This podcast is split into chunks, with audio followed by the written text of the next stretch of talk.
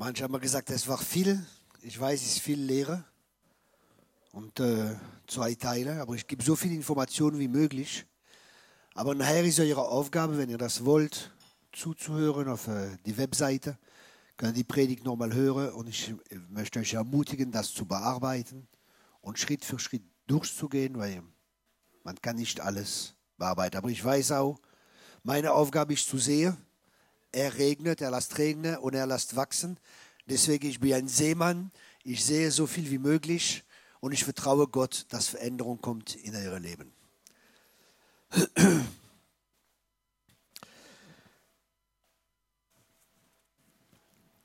Okay. Gott hat uns, Gott möchte, dass wir im Sieg leben. Jetzt ist die Frage, wie geht das? Und das Interessantste ist, dass Jesus gekommen ist, nicht um eine Religion zu bringen, aber Jesus ist gekommen, für in uns selber zu leben.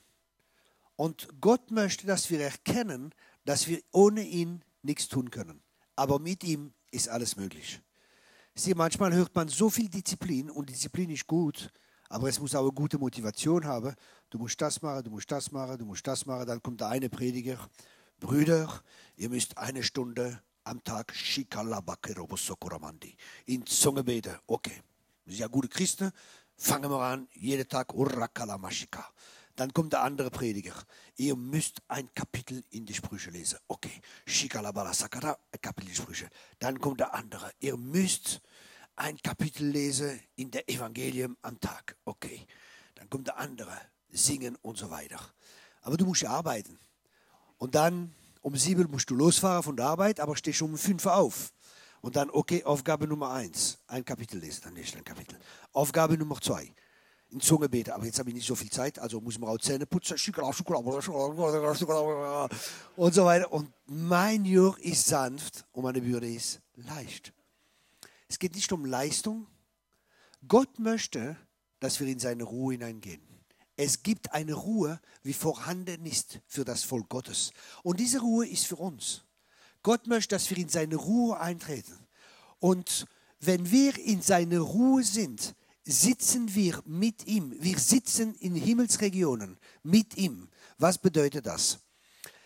Wenn jemand sitzt in der Bibel, hat seine Bedeutung.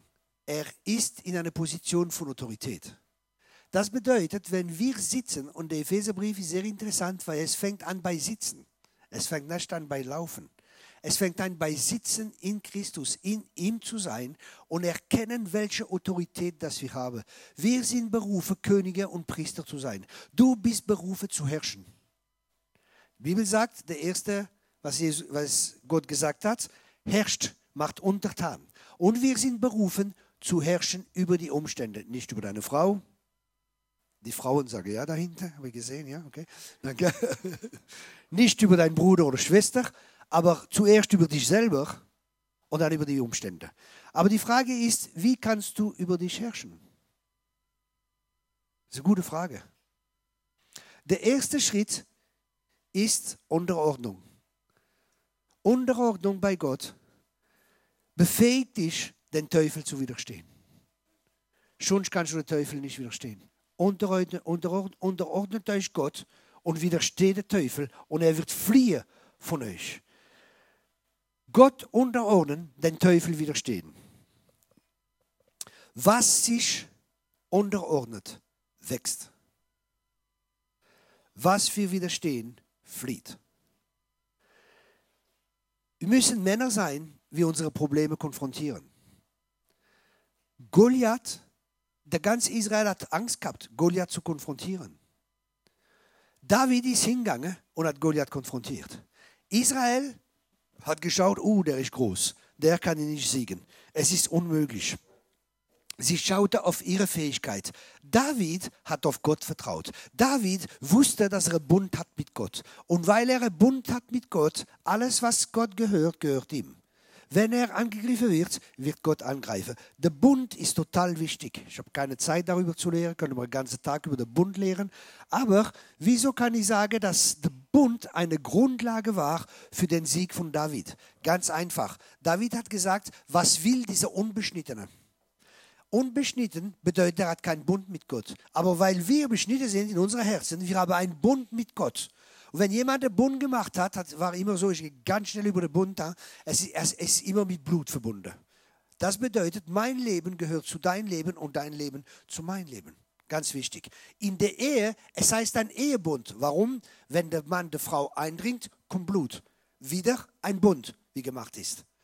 Dann, wenn ein Bund gemacht worden ist, haben sie oft einen Baum gepflanzt. Und jedes Mal, wenn sie vor dem Baum gegangen sind, haben sie gesehen, wie der Baum gewachsen ist. Das Kreuz am Baum ist er gehangen. Er ist für uns als Flur geworden.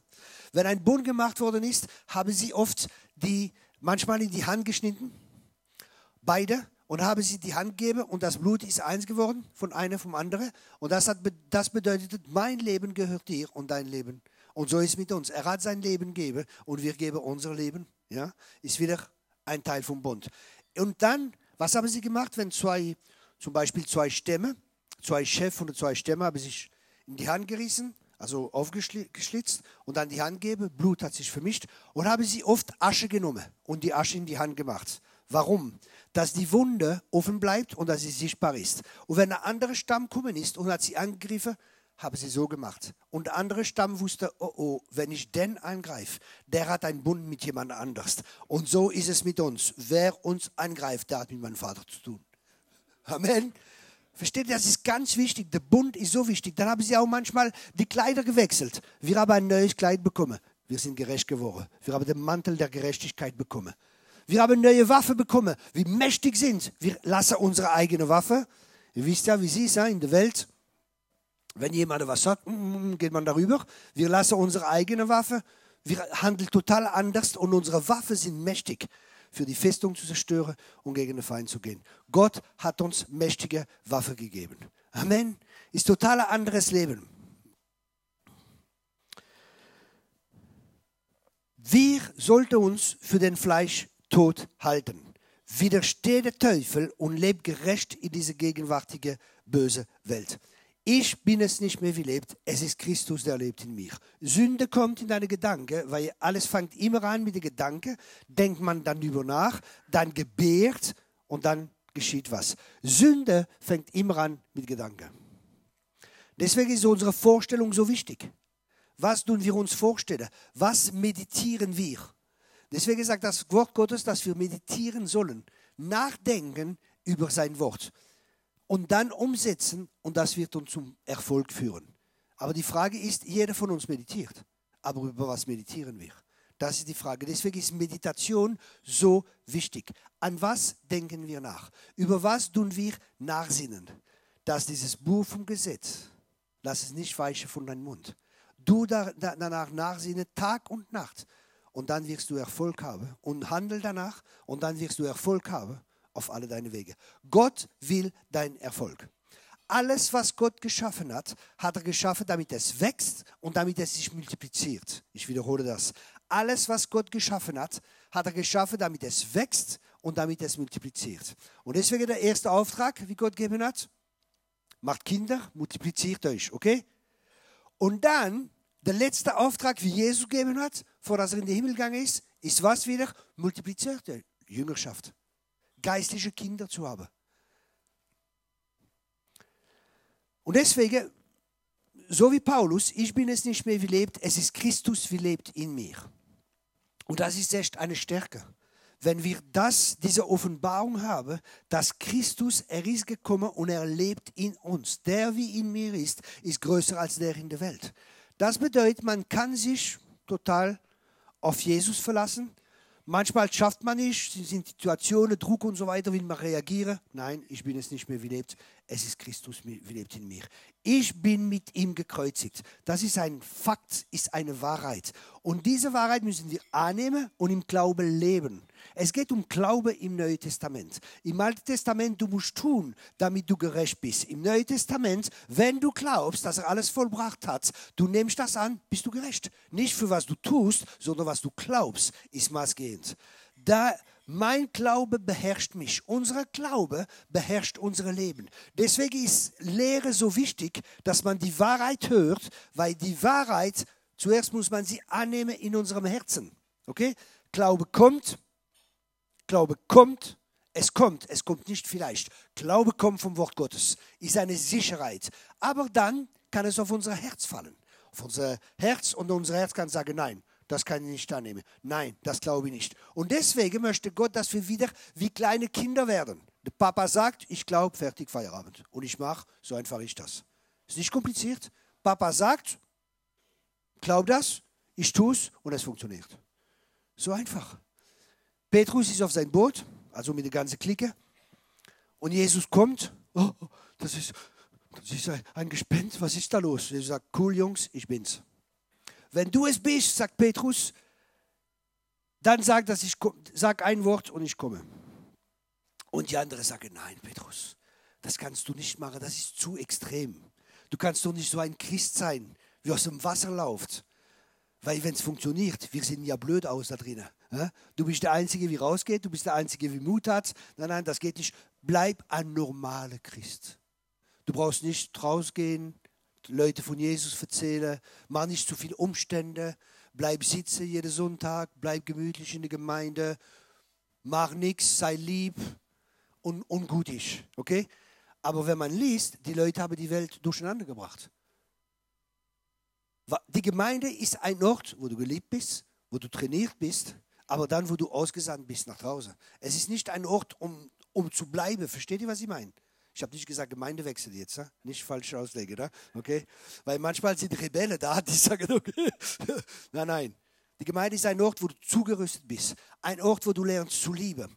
Ein Ort, wo Brüder und Schwestern zusammen sind. Und ich sehe oft manchmal Leute, Wechselgemeinde da, da. Und dann ist wie ein Baum, wenn der Gott sagt, ist wunderbar. Aber manchmal ist wie ein Baum, wie man nimmt und man setzt ihn woanders. Und die Wurzeln können nicht tief so wachsen. Manchmal ich war manchmal in Gemeinde, Pastor war gegen mich, alles Mögliche. Oh, das war heftig. Aber Gott hat mir gesagt, bleib. Ich bin geblieben. Und das hat mir gedient. Ich, ich habe Prophezei gehabt über den Pastor, Gott hat mir ein Wort gegeben gehabt, aber nicht vor alle. Ich habe ihn separat genommen. Und habe ein Wort gehabt für ihn, hat er nicht gehört oder er ist voll gegen mich gegangen. Und dann sechs, also hat er Gemeinde verloren, dann hat er Scheidung lassen, alles. Ja, okay. Aber ich bin geblieben. Wahre Autorität. Gott prüft dich. Bist du wirklich bereit, mir zu dienen? Sogar wenn es dir was kostet? Dann gibt er Gott wahre Autorität. Josef hatte einen Traum, einen Traum, aber er musste vorbereitet sein. Wenn du wahre Autorität haben willst im Reich Gottes, wenn du eine, eine Autoritätsstellung im Reich Gottes haben willst, Gott gibt dir das nicht so einfach. Gott wird dich prüfen. Du wirst Wege gehen. Du wirst verlassen werden durch deine Brüder. Du wirst verraten werden durch deine Brüder. Es wird falsche Zeugnis über dich sein. Alles Mögliche. Warum? Gott möchte den Charakter von Jesus in dich formen. Und dann am Ende, wenn seine Brüder gekommen sind, was hat er gemacht? Hat gesagt, ja, Gott hat das zugelassen. Ich bin hier, um euch zu dienen. Er könnte falsch handeln, ins Gefängnis und alles Mögliche. Wie hat er gehandelt? Er hat sie gesegnet. Gott sagt uns in dein Wort, lieb deine Feinde. Wenn du keine Feinde hast, wie willst du sie lieben? Feinde werden kommen. Du brauchst nicht dafür zu beten, sie kommen von allein. Wenn du im Reich Gottes vorangehst, ist automatisch, dass Widerstand ist. Wenn du keinen Widerstand hast, dann ist ein großes Problem. Und das Schlimmste ist, dass Widerstand oft von einer eigenen Reihe kommt. Das ist normal. Das ist ganz normal. Wie ich euch gesagt habe, morgen Drei Pastoren in Frankreich sind voll gegen mich gegangen. Voll angeklagt, Lüge erzählt, alles Mögliche, Tür geschlossen, alles. Und Prophet hat mich gewarnt gehabt. Und dann, der Prophet hat mir gesagt, fass ihn nicht an. Ich war vielleicht sauer. Ja, ich habe auch noch viel Fleisch da. Ich war sauer. Ich habe gesagt, ich werde ihm die Hände auflegen, aber ganz schnell. Er wird zu tun haben mit einem fünffälligen Dienst. Also, ich war sauer. aber Gott hat gesagt, fass sie nicht an. Habe ein bisschen geschrieben, hin und her. Und dann, okay. Und dann sagt mir Gott, segne ihn. Okay, ich segne ihn. Bet für ihn. Und dann sagt mir Gott, überall wo du hingehst, sprich gut über diesen Mann. Sag ich, okay. Und dann bin ich, und dann, wisst ihr, wie es ist? Bin irgendwo, die Leute fangen von diesem Mann zu sprechen. Ich bin woanders, die Leute fangen wieder an. Ah, was meinst du über den Dienst? Und was meinst du? Denke ich, okay, Gott, ich muss was Gutes finden. Du hast mir gesagt, ich soll was Gutes sagen über ihn. Und das habe ich gemacht und so weiter. Und das ist wie feurige Kohle, wie du machst auf seinen Kopf. Ich mag das Evangelium, weil es ist praktisch. Es ist praktisch anwendbar im täglichen Leben. Und, im, und es ist sehr interessant, weil ich war in der Gemeinde und da haben die erzählt mit dem Pastor und seiner Frau über was mir alles passiert ist, war ganz frisch und dies und zell. Und die Frau war sehr weise. Sie hat mir gesagt, du, ich kann dir ein gutes Buch empfehlen. Ich sage, ja, welche? Und das Buch heißt Der Stoff, aus dem Könige gemacht sind. Ein sehr gutes Buch. Ist eine Geschichte von David und von Saul und wie Saul gehandelt hat und wie David gehandelt hat. Und David war ein König, weil er hat richtig gehandelt. Und wir sind berufen, Könige zu sein. Handeln wir richtig. Geben wir Gott Ehre. Lieben wir unsere Feinde. Und dann einer von diesen Pastoren, wie voll gelogen hat und voll religiös, also heftig, hat mir Gott gesagt, schick ihm dein letztes Buch. Ich gesagt, okay, ich werde es ihm schicken. Ich werde ihm was reinschreiben. Ich werde ihm was reinschreiben. Und dann spüre ich, oh oh, was ist noch in mein Herz? Was ist noch in mein Herz? Bewahre dein Herz mehr als alles andere, weil aus ihm kommt die Quelle des Lebens. Und Vergebung, ich empfehle euch nicht zu vergeben. Hört gut zu. Ich empfehle euch nicht zu vergeben. Ich empfehle euch, in einen Geist der Vergebung zu leben. Das bedeutet ständig, sobald jemand was macht, tack, lass los. Wisst ihr, wie man in manchen Ländern, ich weiß nicht mehr, wo es war, Affe fängt. Man macht ein Loch in einen, Bau, in einen Baum, macht mal eine Banane rein und dann kommt der Affe. Niemand da, geht an den Baum, macht die Hand rein und schnappt die Banane. Aber er kann die Hand nicht mehr rausmachen, weil der Loch ist zu klein. Und weil er zugemacht hat, dann kommen sie und fangen ihn. Lass deine Banane los. Wenn du frei sein willst, lass deine Banane los. Hält nicht fest an der Verletzung. Hält nicht fest an dieser Sache. Und da können wir zu Gott gehen. Und es ist nicht immer einfach, es ist ein Kampf. Es ist ein Kampf. Aber wenn wir das tun, dann werden wir frei. Und der Charakter Jesus entwickelt sich immer mehr und mehr in uns. Und es ist interessant, ich habe noch ein anderes Buch gelesen, wo auch über dieses Thema geht, eure Feinde zu segnen und so weiter. Und der Mann sagt in diesem Buch, Gott hat unsere Feinde als wie eine Stufe Bretter so gemacht äh, unsere Feinde als, äh, ah, ich weiß nicht, man sagt auf Deutsch, ich, Treppe, ja, ich kenne diese Bibelstelle, ja, genau. Und dann, was bedeutet das? Wenn du richtig handelst mit deinen Feinden, kommst du in eine nächste Stufe. Wenn du eine richtige Haltung hast, kann der Gott mehr Autorität anvertrauen, weil er sieht, wow, dieser Mann, der stirbt für mich, kommt mehr Jesus in dir und mehr Autorität. Autorität ist immer gegründet in Liebe. Autorität hat immer mit Verantwortung zu tun. Deswegen ist es so wichtig, dass wir verantwortliche Männer werden oder sind, für die wir sind. Und manchmal hat man Arbeit in einem Bereich oder anderem Bereich, wo vielleicht noch Passivität da ist.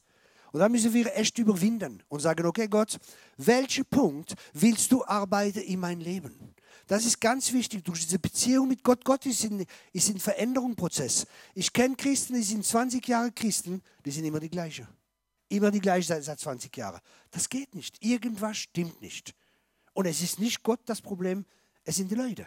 Die Leute, die nicht wollen, die sich nicht verändern lassen wollen, die nicht erlauben, dass Gott was tut in ihrem Herzen. Gott will Veränderung. Er will uns verwandeln von Herrlichkeit zu Herrlichkeit und von Sieg zu Sieg. Wir werden immer mehr verwandelt nach dem Bild seines Sohnes. Aber wir müssen mit ihm zusammenarbeiten und sagen, okay Gott, ich bin einverstanden. Ich habe zum Beispiel einen Freund, er hat eine Gemeinde gehabt Und habe über ihn prophezeit, du, du musst die Gemeinde schließen. Heftiges Wort. Hat er gesagt, okay, ich werde darüber beten. Und tatsächlich, das war wirklich von Gott. Und dann, später haben wir gesagt, okay, mach ein Geschäft auf. Hat er Kämpfe gehabt, drei Monate. Und dann hat er Geschäft aufgemacht. Und nach einem Jahr hat er gesagt, Thierry, ich habe noch nie so viel Geld verdient und so weiter. Und dann habe ich mir auch gesagt gehabt, ja, ich sehe dich wie ein Computer, wie Gott alles neu macht in dir. Und wir sprechen oft zusammen. Und er sagt mir, weißt du, durch das Geschäft arbeitet Gott bei mir bei Disziplin. Gott arbeitet in dem Bereich. Gott arbeitet in dem Bereich. Du brauchst nicht in fünffällige Dienst zu sein, dass Gott bei dir arbeitet. Gott will bei jedem von uns arbeiten. In der Ehe, bei der Arbeit, egal wo. Sein Ziel, und er gibt nicht auf, das Ziel vom Heiligen Geist ist Christus in dir, die Hoffnung der Herrlichkeit, ist unsere Charakterformung. Und da müssen wir mit ihm zusammenarbeiten. Und ich frage Gott, wo bist du am Arbeiten momentan? Und dann sagt er Gott hier. Zum Beispiel, ich war am Beten, paar Monate, und sagt Gott, wo arbeitest du an mir momentan? Sagt mir Gott an deinen Charakter. Sage ich, okay, aber wo Gott? Und dann sagt mir Gott an Geduld. Sagt, okay Gott, gib, gib, ich, ich will Geduld, aber sofort. Geduld. Und ich merke, oh, kommen ganz liebe Leute ständig um mich und und dann wieder als, okay, Geduld, Geduld. Und dann ich Predigt und der Mann sagt, Liebe ist geduldig. Wow. Oh, da muss ich noch wachsen in der Liebe. Ich bin nicht so geduldig, wie er sein sollte. Und da ist der Charakter Christus in uns. Gott ist Liebe. Und das ist ein ganz wichtiger Punkt, dass wir Gott an uns arbeiten lassen. Wir sind so oft beschäftigt mit was wir tun für Gott, ja, statt mit Gott zu arbeiten und statt uns verändern zu lassen. Es ist wichtig, dass wir uns verändern lassen. Und wenn Gott uns verändert, kann er uns mehr anvertrauen. Es ist, es, aber wir sind so in einer Leistungsgesellschaft und du musst dies und du musst das. Und das merkt man auch manchmal in den Predigten. Man muss leisten, man muss tun. Man komm in der Ruhe Gottes hinein und erkenne, dass ich Gott bin. Wow, und wenn du in dieser Ruhe bist, Jesus war nie gestresst. Er hat viel gearbeitet, aber er war nie gestresst. Seht ihr Jesus? Was muss ich machen jetzt? Und ich sehe manchmal Diener Gottes, Burnout und so weiter. Paulus hat viel gearbeitet. Er sagt, ich habe viel gemacht, aber es ist alles durch die Gnade Gottes. Die Gnade Gottes ist die Befähigkeit Gottes, ist die Befähigung Gottes, wie uns Gott gibt. Gott befähigt uns, Sachen zu tun, die viel größer sind, als wir denken können und so weiter. Es ist alles durch Gnade. Dann kann sich niemand rühmen, kann niemand sagen, wow, ich bin so ein toller Typ, ich habe so viel Disziplin, ich habe so viel dies, ich habe so viel Zeit. Forget it. Ist alles Gnade, weil Gott uns lieb hat. Amen. Aber alles fängt an in der Ruhe. Alles fängt an bei ihm und es endet bei ihm. Er ist der Anfänger und der Vollender unserer Glaube. Und deswegen sollen wir auf ihn schauen, nicht auf unsere Fehler, nicht auf unsere Unzulänglichkeit. Okay? Wisst ihr manchmal, wenn du Fehler hast, wie jeder von uns, oder irgendwas, was nicht stimmt in deinem Leben, wenn wir uns darauf fokalisieren, wird sich nicht ändern. Aber wir werden verwandelt, wenn wir auf ihn schauen. Weil wenn wir ihn kennen, werden wir verwandelt in ihm mehr und mehr. Manchmal will man Sünde bekämpfen oder irgendwas dazu sagen, Gott, du hast alles vollbracht. Ich nehme das an. Ich bin es nicht mehr, wie lebt. Wie lebt, du bist es, wie lebt in mir. Und das ist alles im Glaube. Neues Testament geschieht alles durch Glaube. Er ist vollbracht. Es ist vollbracht. Es ist vollbracht. Amen. Es ist wirklich vollbracht. Er hat das Werk vollendet. Und wenn wir das glauben, im Glauben nehmen wir das ein, werden wir Sieg haben über Sünde. Ich bin es nicht mehr wie lebt. Die Sünde kommt und klopft an die Tür. Sagst, ich bin es nicht mehr wie lebt, hat nichts mit mir zu tun. Aber wenn wir anfangen zu diskutieren, wenn wir anfangen, Lösungen zu finden und so weiter, gibt uns das Kraft. Gibt Kraft im Feind. Der Teufel ist gekommen zu Eva, hat gesagt, hat Gott wirklich gesagt? Ich sage, ja, Gott hat gesagt, verschwinde, fertig. Nein, was hat sie gemacht? Sie hat angefangen zu schwätzen und zu schwätzen und zu schwätzen. Und dann der Teufel kriegt uns. Widersteht dem Teufel. Unterordnet, unterordnet euch Gott ist der erste Punkt. Ich, und Gott sich unterordnen, bedeutet sich sein Wort zu unterordnen, seine Wahrheit zu unterordnen.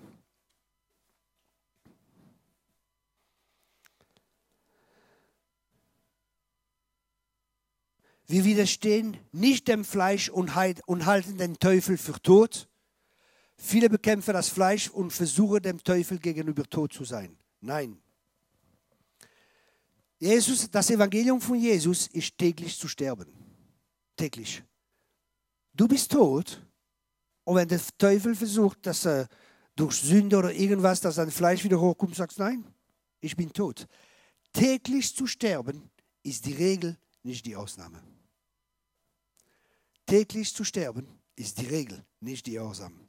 Gehorsam gegenüber dem Geist Gottes ist Sterben dem Fleisch. Gehorsam gegenüber dem Fleisch Gottes ist das Fleisch zu sterben.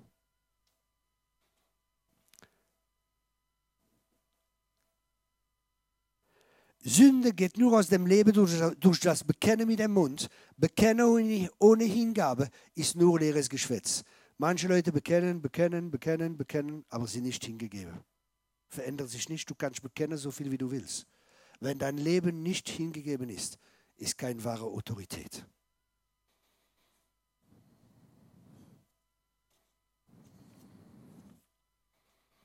Gott möchte, dass wir Männer sind von Integrität, Charakter, Mut, Glaubensstärke, Gottesbeziehung. Man sieht am Anfang, Adam hat nicht seine Verantwortung genommen. Und ich kann euch sagen, ich mache Jüngerschaft, ich betreue Gemeinde, ich mache viele Sachen im Leib Christi, Bibelschule in Frankreich und so weiter. Und ich sehe, mm, ich sehe, dass es vielleicht viel Isabel gibt. Isabel, kennt ihr die Geschichte in der Bibel? Ne? Diese Frau. Und es gibt immer Isabel. Warum? Weil es gibt einen Ahab. Ohne Ahab gibt es keinen Isabel. Was bedeutet das konkret für uns? Isabel, Isabel ist ein Geist, Geist der Lüge, Geist der Perversion. Was ich gegen dich habe, ist, dass du Isabel die Leute lehrst und so weiter und so fort. Aber Jesus sagt in der Offenbarung in der Gemeinde, was ich gegen dich habe, ist, dass du die Weib, wie sich Prophetin nennen lässt, meine Leute lehrt in Unzucht und so weiter und so weiter. Was sagt Jesus? Was ich gegen dich habe. Das bedeutet, dass du lässt. Das Problem von Isabel ist, dass Männer nicht ihren Platz nehmen. Und ich kann euch sagen, ich sehe mehrere Ehepaare oder so, wie manchmal Probleme haben. Sogar in meinem Team früher waren so Leute und jedes Mal ich habe konfrontiert und die Sache versucht zu bearbeiten. Aber eine Charakteristik von Isabel, ich habe ihr Zeit gelassen, Buße zu tun, aber sie hat keine Buße getan. Sie hasst Buße. Der prophetische Geist bringt zu Buße. Propheten führen zu Buße. Isabel hasst Buße. Isabel in einer Gemeinde versucht immer eine kleine Gruppierung um sich zu machen. Ja? Und oft sind Frauen, die enttäuscht sind von Männern. Ich habe das oft gesehen, manchmal die meisten Fälle, wie ich gesehen habe. Aber es gibt auch Männer, wie Isabel sind, wie diese Geist haben. Ah, ich komme gleich auf Ab nachher drauf. Ein bisschen Isabel. Weil es ist wichtig. Ich werde ein Buch schreiben darüber. Ich habe ein Buch fertig gehabt, hat man meinen Computer geklaut. Er sagt, okay, alles, was du gegen mich machst, ich werde dich veräppeln. Es wird, es wird noch besser sein, das nächste Buch. Ja, so ist es. Das ist meine Einstellung. Ich, ich, ich lebe nicht von Niederlage zu Niederlage, sondern von Sieg zu Sieg. Und ich habe oft gemerkt, dass zum Beispiel eine Frau, wie das hat, diese Isabel-Geist oder beeinflusst sich durch diesen Geist, sind oft Frauen, wie zum Beispiel verheiratet waren, schlecht behandelt durch den Vater, schlecht behandelt, erste Ehe. Und dann tun sie wieder heiraten und was heirate sie? Ein schwacher Mann. Weil ich sage, ich will nicht mehr verletzt werden, ich will dominieren. Ich lasse mir nichts mehr sagen, ich will darüber sein. Und wenn ihr das habt in der Gemeinde, Prostmahlzeit. Dann gibt es Krieg. Ich kann euch sagen, es ist ein heftiger Krieg. Ich habe oft mit diesem Geist zu tun gehabt, nicht einmal, nicht zweimal, seit meiner Bekehrung. Isabel ist wie eine, wenn du die Dusche bist und du, du, du suchst deine Seife zu fangen ist sie wieder weg. Jedes Mal ist so oh, wie eine Schlange. Einmal habe ich ersten Kampf gehabt mit Isabel. Und ich habe gesehen auf diese Frau, sie hat eine Schlange gehabt auf dem Kopf so. Und da habe ich mit sie geredet. Ich war ganz frisch bekehrt. Und ich habe das gesehen im Geist und sie redet mit mir. Ich habe mich so schlecht gefühlt. Ich habe nur nicht gelernt gehabt zu kämpfen. Bin in die Gemeinde gegangen, Pastor, dies und das und jenes. Und das war der Direktor von der Bibelschule, wie gefallen ist mit einer Frau. Heftig. Isabel. Isabel will deine Krone. Isabel will Autorität. Es geht um einen Kampf um Autorität. Sei nicht ein Ahab. Ahab hat nicht seine Verantwortung genommen. Adam hat nicht seine Verantwortung genommen. Und Chaos ist gekommen.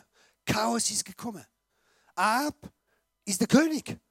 Und er sagt ja, ja, der Elia ist wieder da, dieser Prophet, und der, der hat immer Probleme.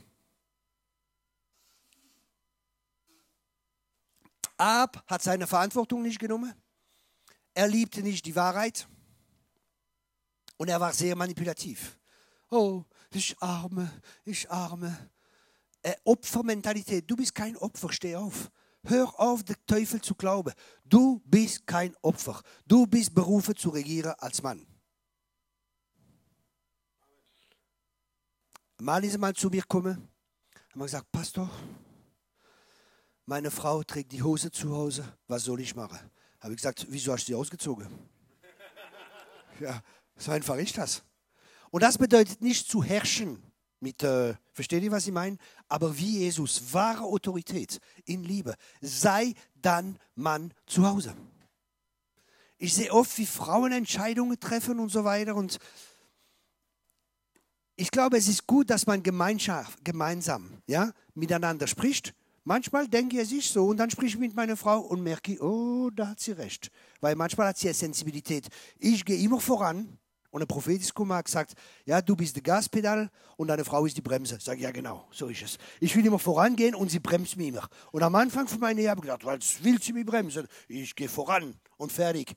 Aber ich habe gemerkt, die hat Kleinigkeit gesehen, wie ich nicht gesehen habe. Und das war eine Hilfe, weil sie ist eine Ergänzung. Und habe ich lernen müssen, mit dir zusammenzuarbeiten. Aber ich treffe trotzdem die letzte Entscheidung. Okay? Das bedeutet auch, ich habe die Verantwortung dafür. Ich nehme meine Verantwortung. Männer, wir müssen unsere Verantwortung nehmen. Kein Ahab sein. Ahab hat Kompromiss gehabt. Ahab ist, ist schlimm. Ist schlimm. Und Gott hat sogar gesagt, das ist der schlimmste König, wie es gegeben hat. Und das ist ein Kampf. Und der Isabel-Geist ist ganz stark in dieser Gesellschaft. Weil es sei der Sündefall, ist ein Kampf zwischen Feminismus und oder Macho oder Softie bei den Männern oder dann sind es Macho oder Softie, weil wir haben kein Vorbild. Aber unser Vorbild ist Jesus. Wie war Jesus mit den Frauen? Jede Frau, wie Jesus begegnet ist, ist weggegangen mit mehr Ehre, mit mehr Würde. Er hat wieder alles hergestellt. Und wenn wir so unsere Frauen behandeln, ja, und die Hose trotzdem zu Hause tragen, das gibt in der Frau Sicherheit. Die Frau braucht Sicherheit. Meine Frau sagt, wenn ich zu Hause bin, ist die Atmosphäre anders. Sie fühlt sich sicher. Sie weiß, ich bin ein Mann. Ich nehme meinen Platz an. Nimm deinen Platz an. Im Geist gibt es kein Vakuum. Es gibt kein Vakuum. Wenn du nicht den Platz annimmst, wird jemand anders annehmen. Und das ist ein Problem. Das ist ein Problem.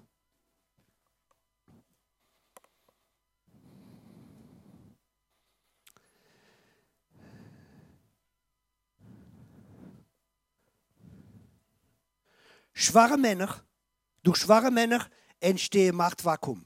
Feminismus, Isabel, Perversierung von Macht und gesunder Einstellungen der Gesellschaft, Politik, Ehe, Familie und Sexualität. Recht ist nicht mehr Recht, weil Männer zu schwach sind und Geld regiert. Alle möglichen Geister nehmen überhand und prägen unser persönliches und gemeinschaftliches Leben. Werte- und Charakterverlust in alle Bereiche der Gesellschaft. Politik, Kultur, Wirtschaft, Familie. Seht ihr, Trump, der Präsident von Amerika, habt ihr gesehen mit Clinton? Ich bin vor dem Fernsehen und ich bin nicht, ich bin nicht.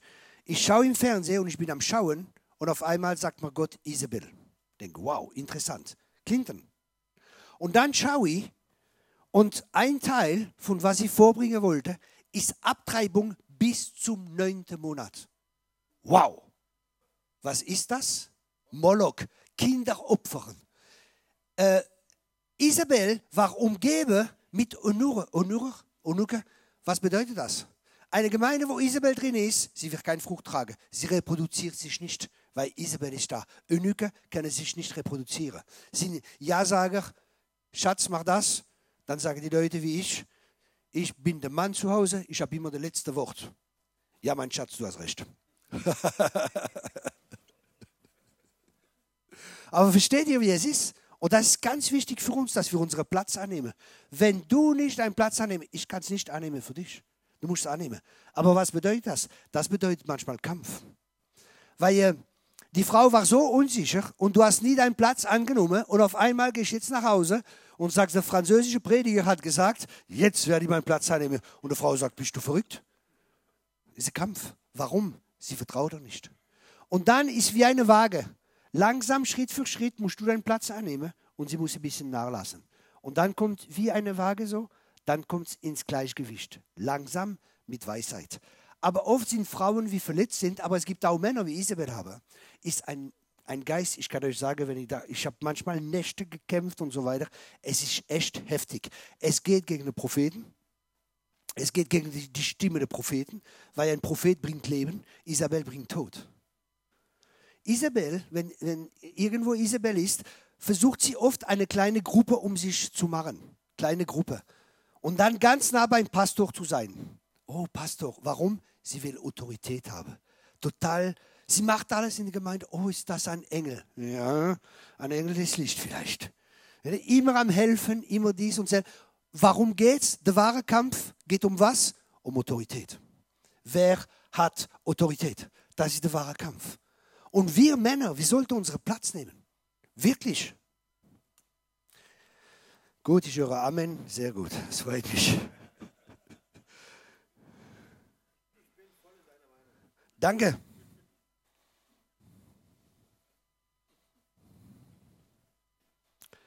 Aber für das, wisst ihr, wenn ein Mann Kompromiss hat in seinem Leben, ist es ganz schwer, den Platz anzunehmen. Weil der Teufel wird alles versuchen.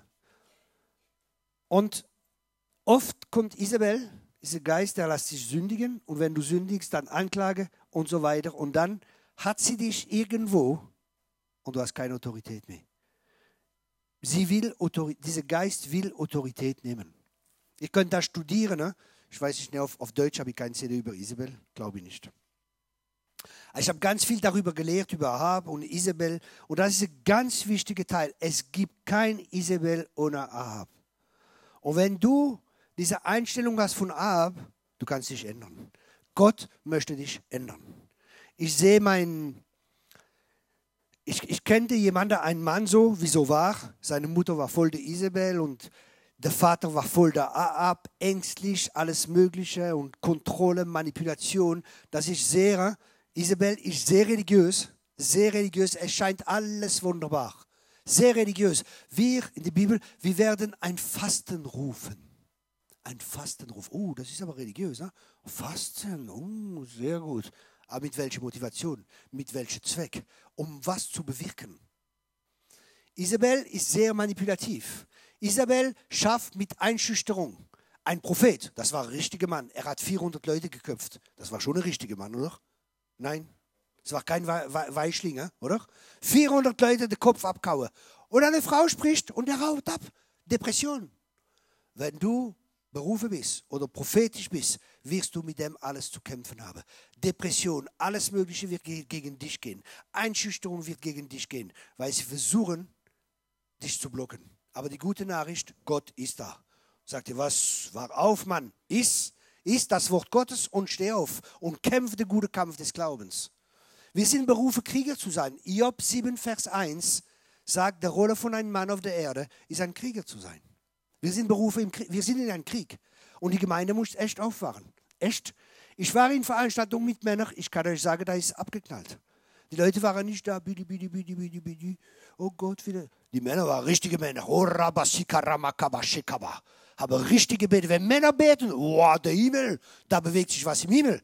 Wenn, richtig, wenn wir richtig beten und ins Gebet gehen, hey, wir haben Autorität. Aber diese Autorität müssen wir wieder nehmen, wenn wir sie verloren haben. Und da ist deine Aufgabe und meine Aufgabe. Und wenn wir das wieder nehmen und ins Gebet gehen, Gebet ist Kraft. Gebet ist eine von der wichtigsten Sachen in unserem christlichen Leben. Mangel an Gebet zeigt unsere Fähigkeit. Gebet offenbart die Fähigkeit Gottes. Amen. Wenn du nicht betest, hat es oft zu tun mit Stolz. Wir brauchen Gott nicht.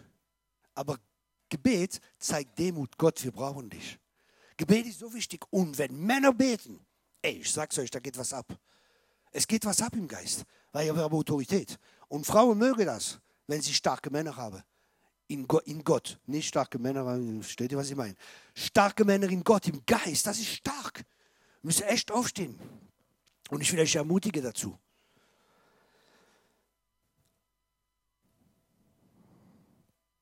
Heute in der Wirtschaft oder in der Welt sieht man Selbstverwirklichung, Egoismus, Mangel an Verantwortungsbewusstsein in einem Bereich.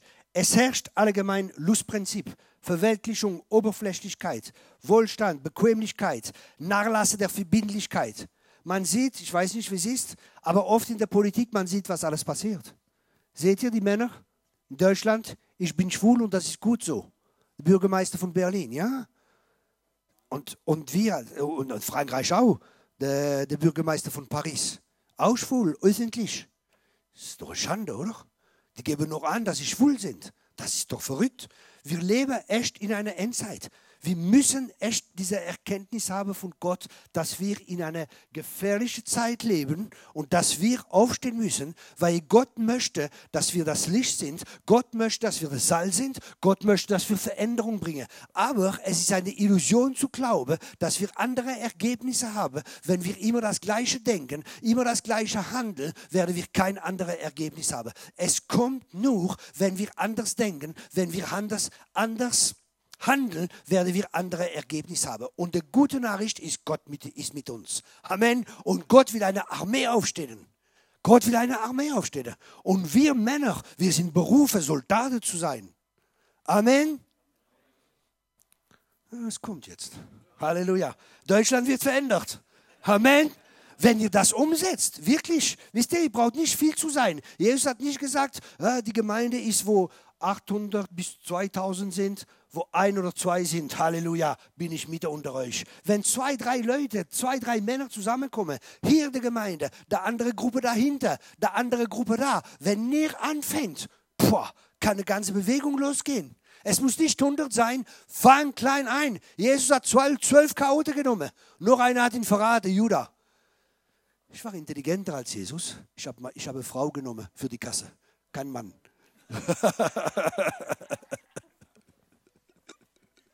Meine Frau war die Finanzen.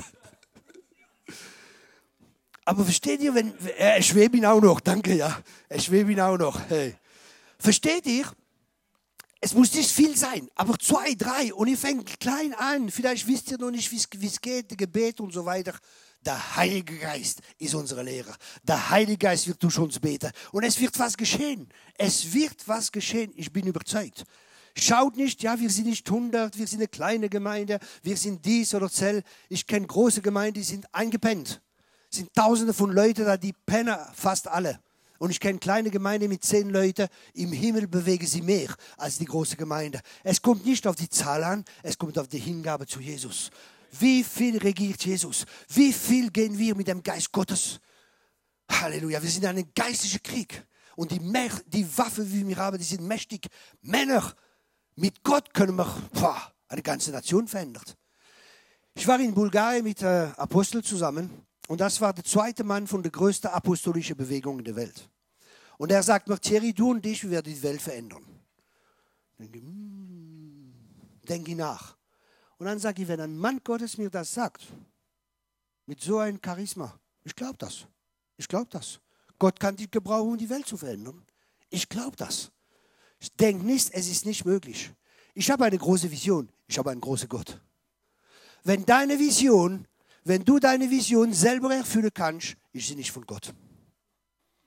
Weil deine Vision kannst du nur erfüllen mit Gott, weil Gott denkt nicht klein, Gott ist ein großer Gott. Amen. Hör auf, klein zu denken. Fäng an zu denken, wie Gott denkt. Fäng an zu träumen mit Gott. Lass dich nicht begrenzen. Lerne wieder zu denken, zu träumen mit Gott. Ja, ich bin ein kleiner Christ und äh, ich gehe jeden Sonntag in die Gemeinde und ich gebe mein Sendel und ich bin nett mit dem Nachbar. Es geht um mehr als das. Es geht um Reich Gottes. Halleluja. Es geht um das Reich Gottes zu bauen. Es geht, dass Jesus der Herr ist, dass jede Zunge bekennt, dass er der Herr ist und dass jede Knie sich vor sich beugt. Aber damit wir das hineinbringen können, Es geht nur, wenn Jesus der Herr ist in unser eigenes Leben. Wir werden nur überwinden können, wo er in uns überwunden hat. Wo wir innerlichen Sieg haben, werden wir äußerlichen Sieg haben. Und Gebet ist so wichtig. Der ganze Grundlage von meinem Dienst ist Gebet. Ich bin ein Mann des Gebets. Ich bete. Ich sage, Gott, was soll ich machen? Ich weiß es nicht. Ich habe so viel Vision, so viel Prophetie, so viel Sache, so viel Einstellung. Ich sage, Gott, muss mal sagen, was jetzt dran ist. Was ist jetzt dran? Und dann fange ich an, kleine Schritte. Und dann, okay, tut mich Gott ein bisschen anders oder das und das korrigieren, aber ich gehe. Und in der, dass wir gehen, wird uns Gott führen. Wenn du nicht gehst, führt dich nicht Gott. Fang an zu gehen. Geh mit der Kraft, wie du hast. Halleluja, sagt nicht, ja, ich habe nicht viel. Nimm die zwei Bröter und die fünf Fische. Der, der, junge Mann da, Jesus ruft ihn, komm, gib mir dein Mittagessen da, zwei Bröter, fünf Fische. Mit dem hat er 5000 ernährt. Sag nicht, dass du nichts hast. Jeder von uns hat etwas von Gott bekommen. Jeder hat ein Talent bekommen. Jeder hat was. Männer, sag nicht, du hast nichts. Du hast was von Gott. Das Schlimmste, was passieren kann. Wie, wisst ihr, wo am meisten Gabe und Talente sind? Sind auf dem Friedhof. Weil die Leute sie nie benutzt haben. Gott hat Talente, Gott hat investiert in dir und in mich. Und ich will, dass es Frucht tragt für das Reich Gottes. Du hast ein Talent. Aber wie kannst du dieses Talent benutzen? Erster Punkt, du musst ihn erkennen. Was ist dein Talent? Ich habe einen Freund, der ist total stark, der spielt Gitarre, er fängt an zu spielen, die Salmung kommt total stark. Und er kommt zu mir, Thierry, wenn ich deine Gabe hätte, sage ich, du Banane, du, Schau auf deine, was schaust du auf meine? Hör auf, auf die Gabe von der anderen zu schauen. Schau auf deine eigene Gabe und benutze sie. Bring sie, dass es Frucht bringt. Bring sie zu Jesus und er wird es vermehren. Jeder hat ein Talent. Jeder hat eine Gabe. Du hast was, sag ich deinem Nachbar, du hast was für das Reich Gottes.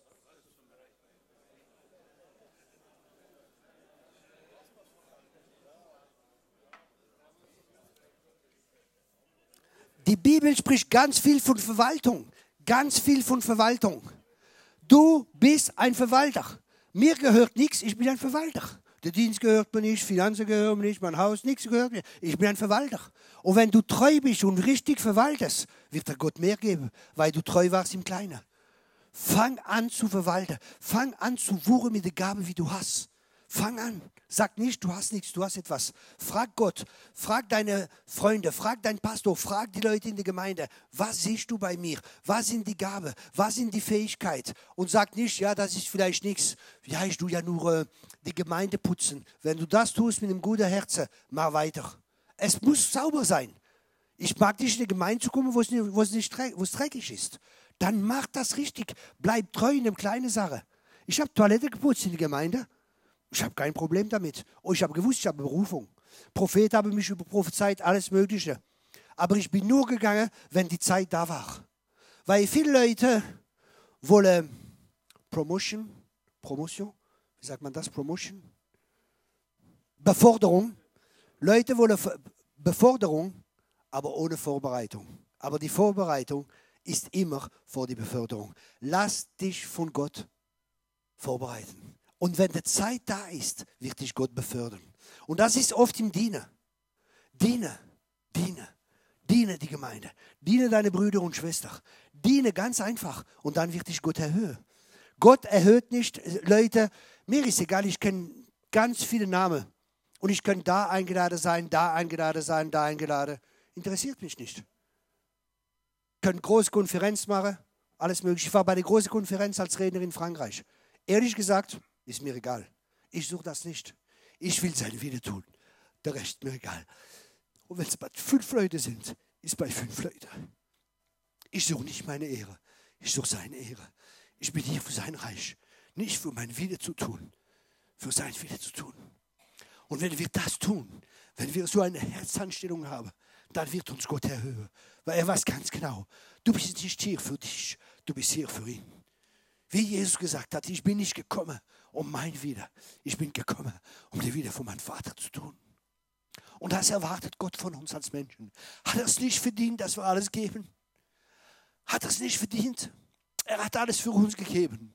Ist er weniger würdig, dass wir alles unser Leben hingeben? Und wenn wir das tun, wow, manchmal glauben wir Lüge. Ja, wenn wir unser Leben hingeben, wenn wir das machen, wenn wir Zell machen und das kostet und es kostet, was kostet das? Unser, eigene, unser eigenes Leben und die Sünde oder was weiß ich, es kostet uns überhaupt nichts. Ist nur eine religiöse Lüge. Wenn man richtig schaut, es kostet uns nichts, weil wir da alles bekommen. Alles bekommen. Sogar Verfolgung. Manchmal denkt man, oh, das kostet. Aber die Bibel sagt, wenn wir verfolgt sind, ist der Geist der Herrlichkeit über uns. Wow. Ich würde nichts tauschen gegen den Geist Gottes. Nix. Nix. Ist so viel wert wie seine Gegenwart. Nix ist so viel wert, wie mit ihm zu wandeln. Und Jüngerschaft. Ich habe echt gebetet, habe gesagt, Gott, lehre mich weiter, was Jüngerschaft ist. Und Gott hat mir gesagt, Jüngerschaft ist mit mir zu leben. Wow. Ständig mit dem Heiligen Geist zu leben. Das ist Jüngerschaft. Und das will Gott. Und jeder, jeder, Gott kann jeder gebrauchen. Wenn er mich gebrauchen kann, kann er jeder gebrauchen hier. Kein einziger hat eine Ausrede.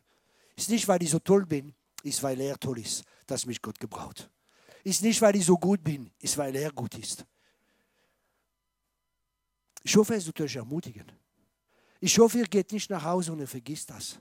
Ich hoffe, dass ihr anfängt, Gott zu suchen und sagen, okay Gott, was ist der nächste Schritt? Was kann ich tun? Wo kann ich dienen in der Gemeinde? Wo kann ich in der Gesellschaft dienen? Wo kann ich dienen bei meiner Arbeit? Wo kann ich einen Unterschied machen? Wo, wo willst du wirken? Wo willst du arbeiten an meinem Herz? Und Gott wird das machen. Gott ist für uns. Er ist ein guter Vater. Und er ist ein super Leben. Ich kann mir kein besseres Leben vorstellen, wie das Leben, wie ich habe. Weil Gott hat mich geschaffen für dieses außergewöhnliches Leben. Und er hat dich auch geschaffen. Manche sagen, Entschuldigung,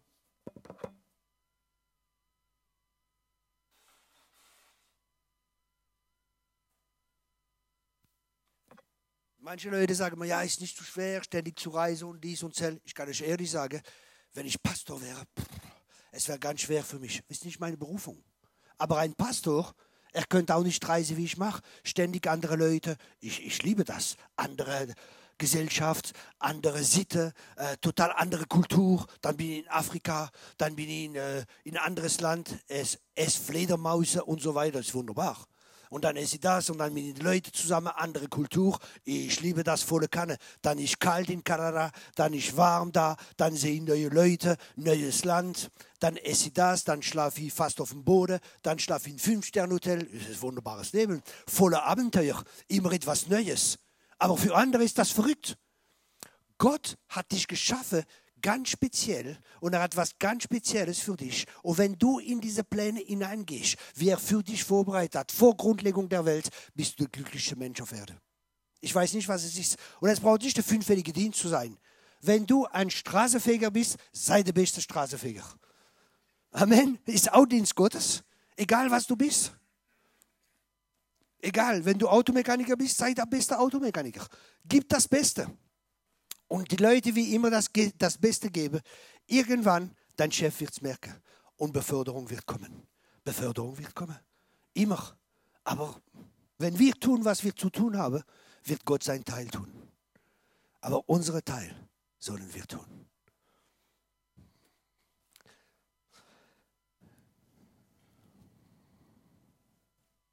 Die Qualität von einer Nation steht auf der Moral und den Charakter seiner Menschen und ihre Prinzipien, auf denen sie ihr persönliches Leben aufbauen.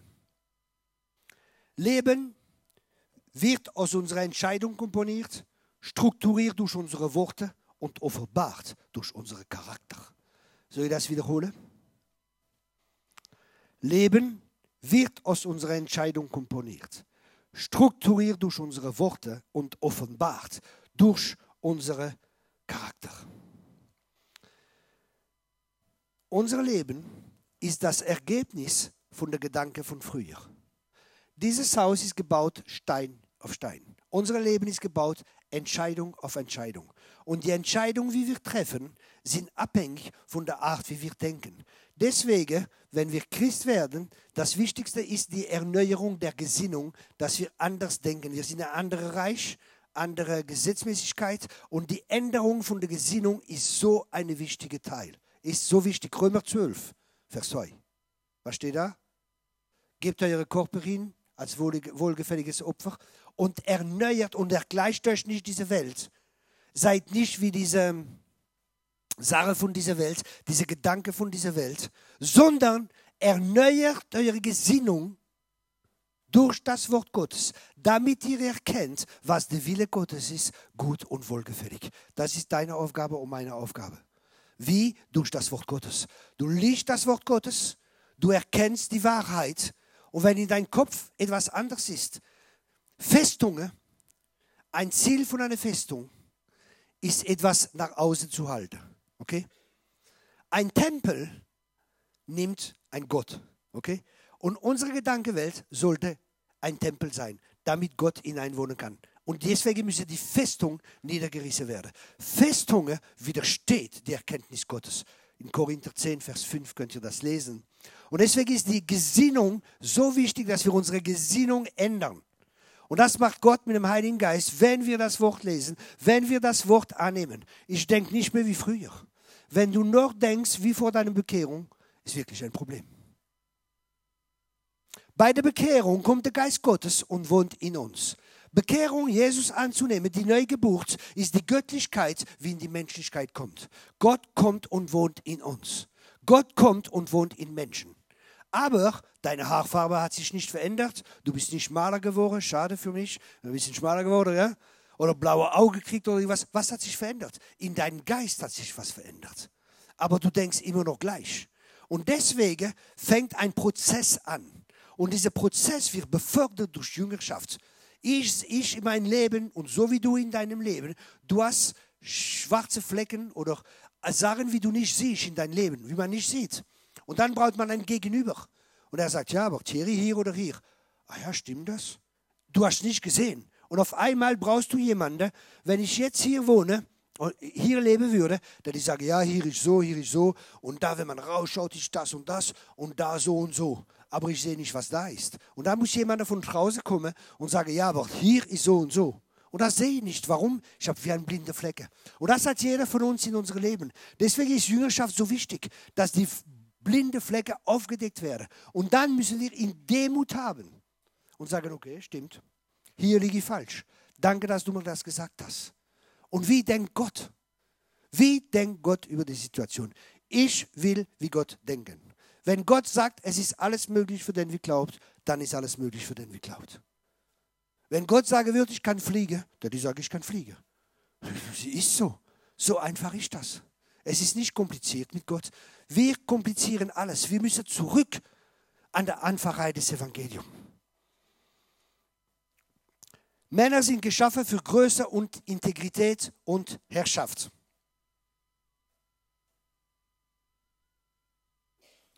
Manchmal Leute kritisieren, ja, das ist falsch, das ist falsch, bei dem Dienst ist falsch, bei dem Dienst. Was du kritisierst, geht von dir. Was du ehrst, wird, wird, wird kommen in dein Leben. Ich ehre Diener Gottes. Wenn sie falsch sind und ich kann mit ihnen reden, kann sagen. Ja? Wenn falsche Lehre sind. Weil das ist auch ein Mann zu sein. Ein Mann zu sein, ist das Falsche auch zu konfrontieren und zu sagen, nein, das stimmt nicht. Das ist auch ein Mann zu sein.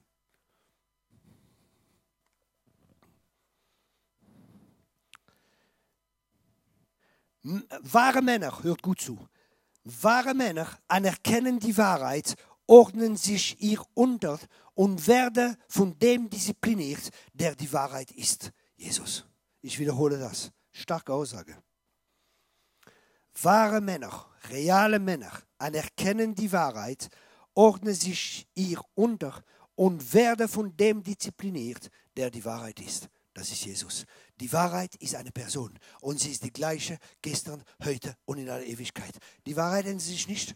Aber die Gesellschaft lässt uns glauben, die Wahrheit ändert sich. Ja, ich habe sogar gelesen vor kurzem, ein Prediger, bekannter Prediger, der sagt, der Islam, die haben dieselbe Gott. Man muss sie nicht evangelisieren und so weiter und so fort. Ja, denke ich, das ist ja, das ist ja Endzeit. Es wird mehr und mehr falsche Lehre kommen. Heutzutage wird eine Übergnade gelehrt. Du kannst leben, wie du willst, kommst in den Himmel. Es tut mir leid, das stimmt nicht. Du kannst nicht leben, wie du willst und in den Himmel kommen, weil das zeigt, dass Jesus nicht dein Herr ist, wenn du lebst, wie du willst. Ich habe viel Diskussion gehabt, aber ich gebe euch ein Beispiel. Ich war einmal, ich komme mal in ein Haus rein und sitze mit Christen so und auf einmal kommt ein Christ rein auch. Und im Moment, wo er reinkommt, sagt mir der Heilige Geist, sag ihm, wenn er kein Buße tut, geht er in die Hölle. Hartes Wort, ne? Aber mir ist egal, ich sage ich, ich, ich sag die Wahrheit. Ich sage, du, Sie, ich kenne euch nicht, ich habe ein Wort für Sie. Wenn Sie kein Buße tun, gehen Sie in die Hölle. Hartes Wort, ne? Ja, jetzt habe ich die Wahl. Oder ich sage es ihm und es führt zur Errettung. Oder ich schweige und dann geht er in die Hölle. Jetzt bin ich vor der Wahl. Ich habe kein Problem, ich sage die Wahrheit. Sage ich das, dieser Mann sagt er, nein, das kann nicht sein. Sage ich, in meiner Gemeinde lehrt man, einmal geredet ist immer geredet und du kannst leben, wie du willst, es ist egal. Sage ich, weißt du? Naja, weil du verlierst, hat er gesagt, du verlierst deine Belohnung, aber kommst trotzdem in den Himmel. Sage ich, okay, ist kein Thema, ich werde nicht mit dir diskutieren, aber wenn du willst, ich kann für dich beten. Hm, nix. Lass ihn. Zehn Minuten später sagt er, ja, äh, können Sie für mich beten? Ich sage, ja, okay. Er sitzt da, zwischen uns ist Tisch. Ich mache so, für die Hand aufzulegen. Im Moment, wo ich das mache, fliegt er vom Stuhl, fliegt er unter den Tisch, der Tisch fällt um und er macht so auf dem Boden. Die Dämonen manifestieren sich. Entschuldigung Gott, dass ich das mache, dies mache und sel mache und jens. Befreiung, tak, tak, tak und Errettung. Ihr müsst keine Angst haben. Wenn ihr ordentlich lebt vor Gott, ist kein Thema. Aber wenn ihr bewusst in Sünde lebt, und da ist das Problem, wenn wir in Sünde leben, kommt wie ein Fleck auf uns. Wisst ihr, manche, Lehrer, manche Leute sagen, ja, du kannst leben, wie du willst, bis immer geredet, einmal geredet, immer geredet. Die Bibel sagt, wenn wir sündigen, verhärten wir unser Herz. Das ist, was die Bibel sagt. Und unser Herz wird immer härter und wie, es kommt wie eine Blindheit. Weil sie, die Wahrheit, weil sie die Liebe zur Wahrheit nicht gehabt haben, sendete Gott einen Geist der Verführung. Oh, dann kommt Verführung. Und du denkst, ja, Gericht kommt ja nicht, alles okay, ich kann weiterleben, wie ich will, sowieso gerettet, kein Thema. Ist nicht, weil nicht sofort etwas kommt, dass du nicht verführt bist. Und das ist schlimm. Das ist schlimm, weil das ist eine Enttäuschung. Aber das Positive in der Enttäuschung ist, dass es der Ende ist von der Täuschung. Und da gibt es nur ein Mittel zu erkennen. In Jüngerschaft mit Leuten wieder die Wahrheit sagen. Wie Leute, wie dich genug lieben, um dir die Wahrheit zu sagen. Und sage du, ich habe Leute gehabt, die leben zusammen. Ja, wir gehen in die Gemeinde, wir leben zusammen, wir sind nicht verheiratet. Mann und Frau. Nicht zwei Männer, Mann und Frau oder zwei Frauen. Mann und Frau leben zusammen. Wir sind nicht geheiratet, aber für Gott ist kein Thema. Man braucht nicht zu heiraten. Einmal, dass man zusammen geschlafen hat, ist wie man verheiratet ist für Gott. Wo steht das in der Bibel? Und alles Mögliche und alles Mögliche. Und manche Pastoren lassen das zu. Und das ist schlimm. Die Leute, wenn sie in die Gemeinde kommen, ich sage euch ehrlich, ich habe lieber zehn Leute in der Gemeinde als 100 Leute, ohne Gott, ich habe lieber zehn mit Gott, weil der Geist Gottes zieht sich zurück. Wenn wir so leben und so Kompromiss haben in der Gemeinde, ist nicht gut. Man muss klar mit den Leuten reden. Mit Geduld, mit Liebe. Manche sind frisch bekehrt, muss man geduldig sein und so weiter. Mit ihnen sprechen und so weiter. Man braucht Weisheit auch. Die Weisheit baut das Haus. Nicht sofort mit dem Hammer kommen. Versteht ihr? Und manchmal gibt es Fälle, sie haben vielleicht Kinder und so weiter. Vielleicht wollen sie nicht heiraten, die Frau, weil sie hat schon eine Ehe, sie hat Angst, wieder zu heiraten, sich zu verbinden und so weiter. Leute brauchen Seelsorge und Betreuung und so fort. Aber wenn der Maßstab ist von einer Gemeinde, ich kann euch sagen, einmal, komm in die Gemeinde. Sag mal, bin ich am Beten, sag, okay Gott, was ist die Botschaft? Botschaft ist, was ich gegen dich habe, ist, dass du Isabel sagst, oh nein, Gott, nicht schon wieder, was ist denn das wieder für... Okay, Gott, gib mir ein anderes Wort. Was ich gegen dich habe, sage ich, oh. in der Gemeinde war ein Keller. Bin in den Keller runtergegangen, shikaraba, shikaraba. Gott spricht zu mir. Was ich gegen dich habe, ist Isabel. Sage ich, okay. Gehe hoch und bei mir, man sieht alles in meinem Gesicht und alles. Kann ihr ein bisschen Wasser haben, bitte? Kann mal jemand ein bisschen? Ah, da unten. Okay, danke. Und dann, man sieht alles bei mir. Wenn es geht, geht. Und, wenn, und ich komme hoch so, meinen Kopf. Und der Pastor sagt, geht's? Sage ich, nein, es geht nicht. Er sagt, was hast du? Ich sage, ich habe eine harte Botschaft für die Gemeinde. Ich sage, okay, danke. Und dann gehe ich nach vorne und ich habe den Eindruck, manchmal habe ich so komischen Eindruck, aber ihr werdet verstehen, warum. Ich drehe mich so gegen die Wand und predige gegen die Wand. Ich schaue gar nicht die Leute an. Ich sage, ich habe eine harte Botschaft für euch. Ich möchte eure Köpfe nicht sehen, Entschuldigung. Und ich drehe mich um und predige gegen die Wand. Okay. Dann auf einmal mache ich Aufruf. 20 Jugendliche vorne in Tränen, Buße und alles Mögliche.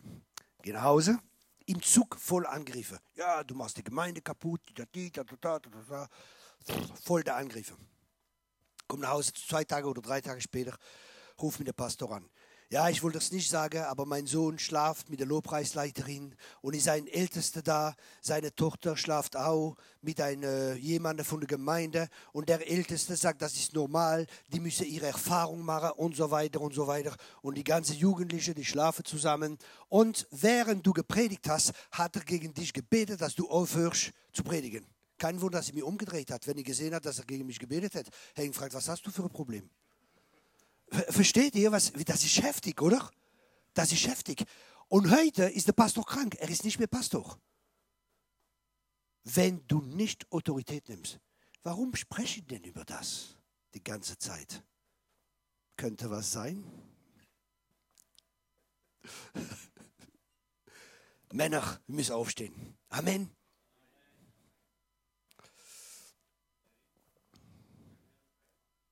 Ein Break, ja? Okay, ja.